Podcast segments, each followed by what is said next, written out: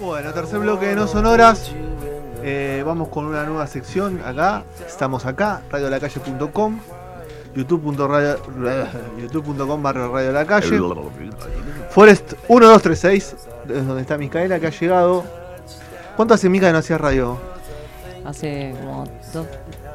Hace cuatro años. Cuatro años. La puta Era chiquita, boludo. Era re chiquita. Sí, hace un montón que no. Eh, Mica es la más chica de todas, pues, más chica de vos, Epa. No, Sí. no, me parece que no. ¿eh? Sí, sí, más chica de Pedro. ¿Cuántos años tenés? 20 no 6, ¿eh? No, 28. Ay, Estamos es ahí, ahí, por un par de meses. No sé. Es una El más chico. Sabemos, sabemos que el más chico de la radio. No es quiero, no quiero perder el trono. El que, el que filma, ¿no? Es una- tiene 12 años, creo que. Trabajo infantil. Una cosa de loco. Pero, bueno, Mica, vamos a, a desandar un poco esta historia del disco. Este tiene una tapa fuerte. Sí, es una tapa minimalista y eso es lo que hace que sea más fuerte porque es un ple- para los que no conocen la tapa es un pleno beige y tiene en un plano contrapicada que es como de abajo dos ima- una imagen de dos torres y un texto muy chiquitito a diferencia de generalmente a veces que cree la gente cree que hay que ponerlo bien al palo eh, es un texto muy minimalista y para mí eso hace que se destaque mucho más la imagen de las torres La imagen la están viendo en YouTube. Ahora la, la- la vamos a poner ahí para que la vean. No, todavía no. No, todavía no. Bueno, ahora, Ahora ahora la vamos, vamos a a poner para que la, la vean y la gente se, se inmiscuya mucho más en la sección. Bueno, la pueden imaginar mientras tanto. Ahí va. Eh, es, las torres esas que aparecen ahí son las Marina City, son dos torres muy conocidas en Chicago, son como el, el obelisco de Chicago. Ok. O sea, son dos torres de la ciudad que la gente ve todos los días, es algo muy diario de allá. Y mm, básicamente lo que hizo Wilco con esta, con esta imagen fue resignificar un poco lo mundano de todos los días y además mostrar un poco como su ciudad natal, que es Chicago. Bueno, gracias. Y Mejor. mm, ahí va, mucho mejor.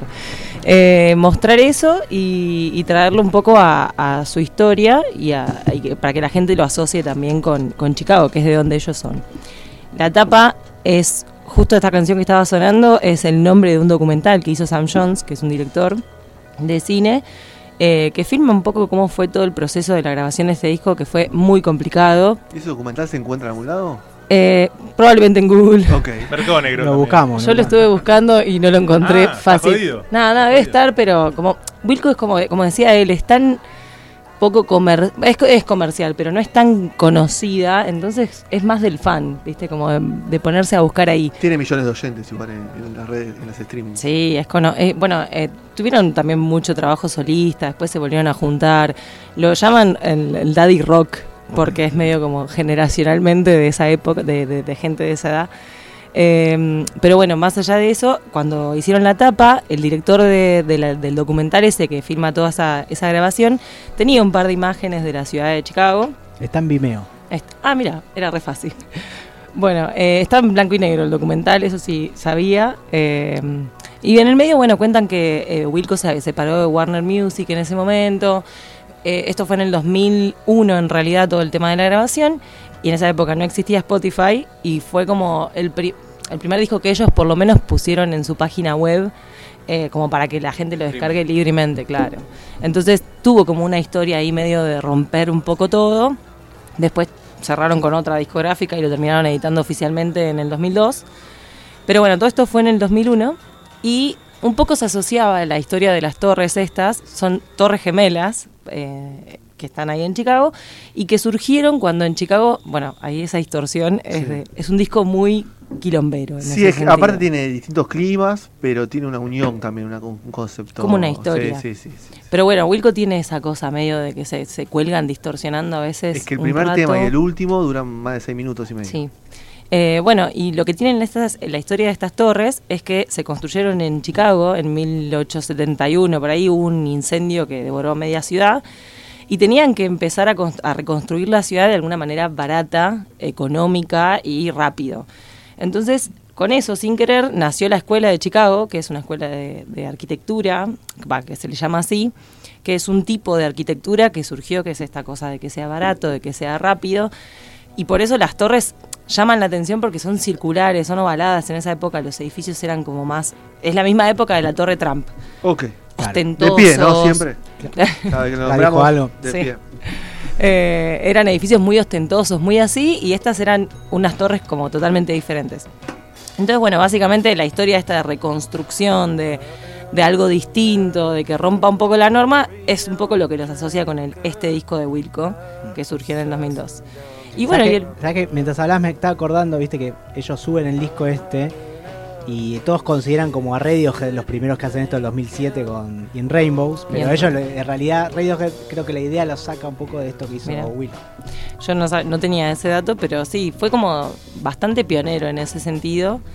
Eh, y es un poco también con lo que decías vos, de al ser música que es más para músicos, para fans, no es que es para ellos, que la suelen escuchar, que el público Claro. que la consume es esa, hay como esa cosa de que el fan se mete ahí, busca, encuentra, descarga, bueno, todo eso.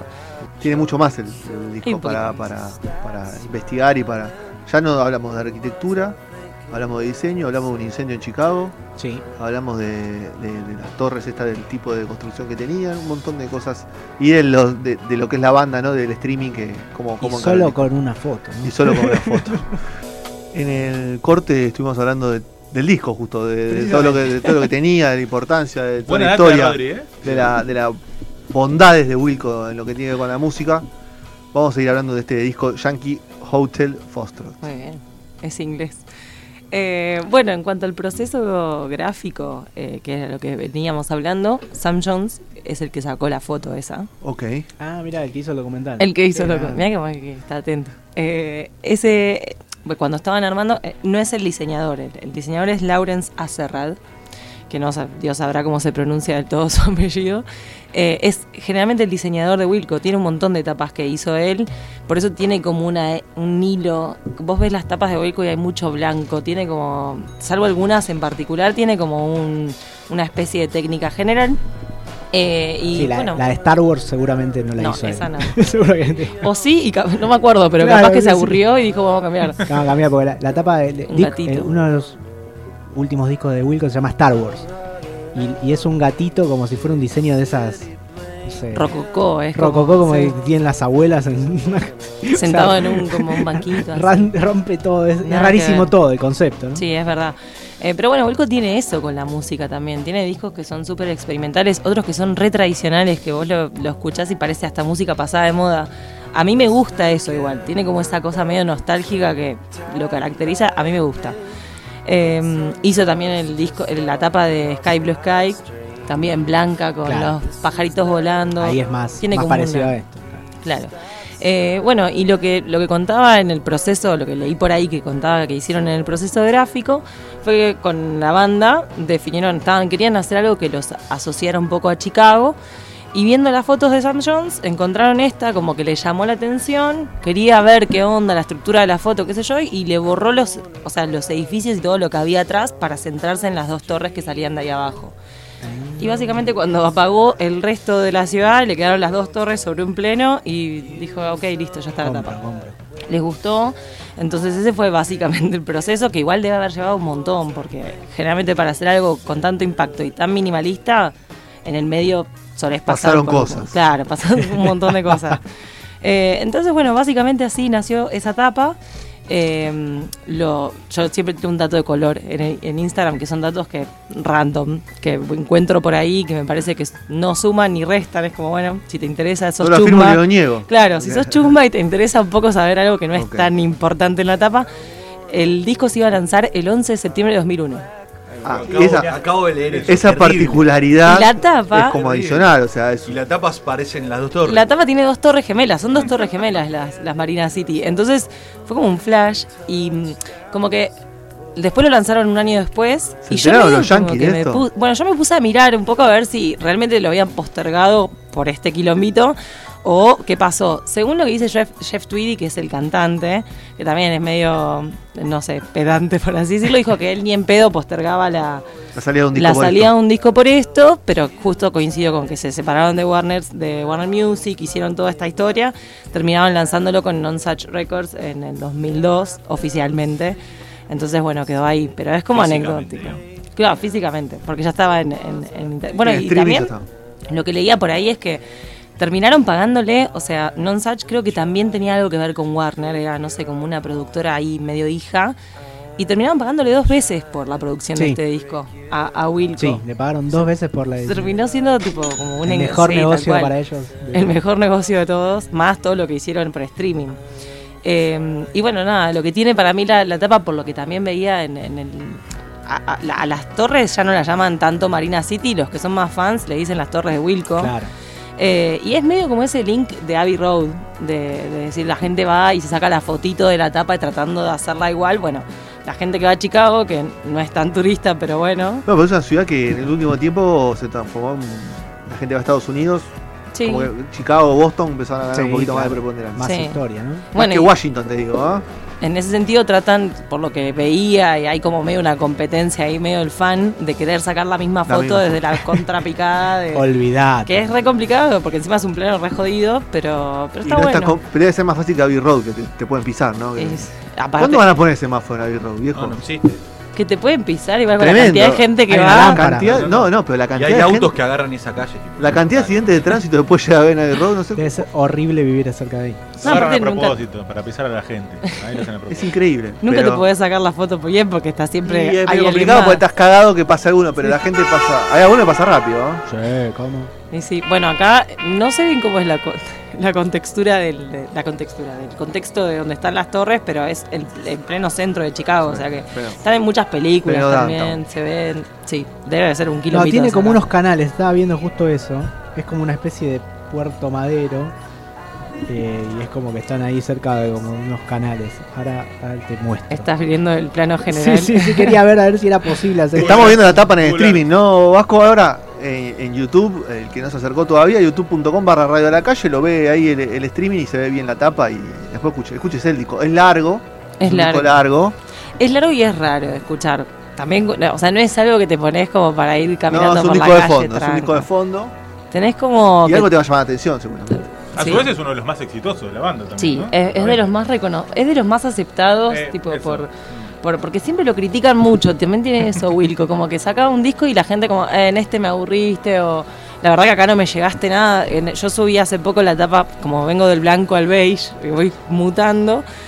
eh, había subido la de Sky Blue Sky. Muy de ese tipo de fan que contás igual. Claro, son Eso, muy ¿no? críticos Claro. los fans. Son tipo Ahí Rodri le está mostrando Claro. a Mica justo la- la- La- el lugar donde está la Marina como City. un- no sé si es un canal, un río. Sí, es como un Puerto Madero Como un poco Madero. más pro. Claro, con Pero más es- puentes. Sí, sí, sí. eh, pero sí, tienen eso los fans. Yo cuando, su- cuando subí, el- busqué la historia de Sky Blue Sky, es mi disco favorito. A mí me encanta, tipo, ese disco. Y los fans era como, la letra es, es una mierda, tipo, no comunica nada. La música, ¿qué pasó? Se aburrió, como re al choque. Pero también hay, los que lo aman, lo aman. Claro. Es como, No hay medios, es como medios. difícil que Bueno, haya. empezar a escuchar otros discos. ¿no? El fan, que- el fan como Te exigente. ¿no? Está Y bueno. Son exigentes. Ahí. Sí, igual creo que a Wilco le chupa un huevo. no sé, ahora hace rato Una que no- remera que diga, ¿no? A Wilco le chupa un huevo. Me parece a mí hasta está chupando un huevo. Sí, Sí, sí, Sí, Wilco. es así, a Wilco le chupa un huevo. Pero tal vez los fans más acérrimos son más celosos de, del primer disco, de las primeras cosas, viste, que no le cuesta ver a su banda cambiar.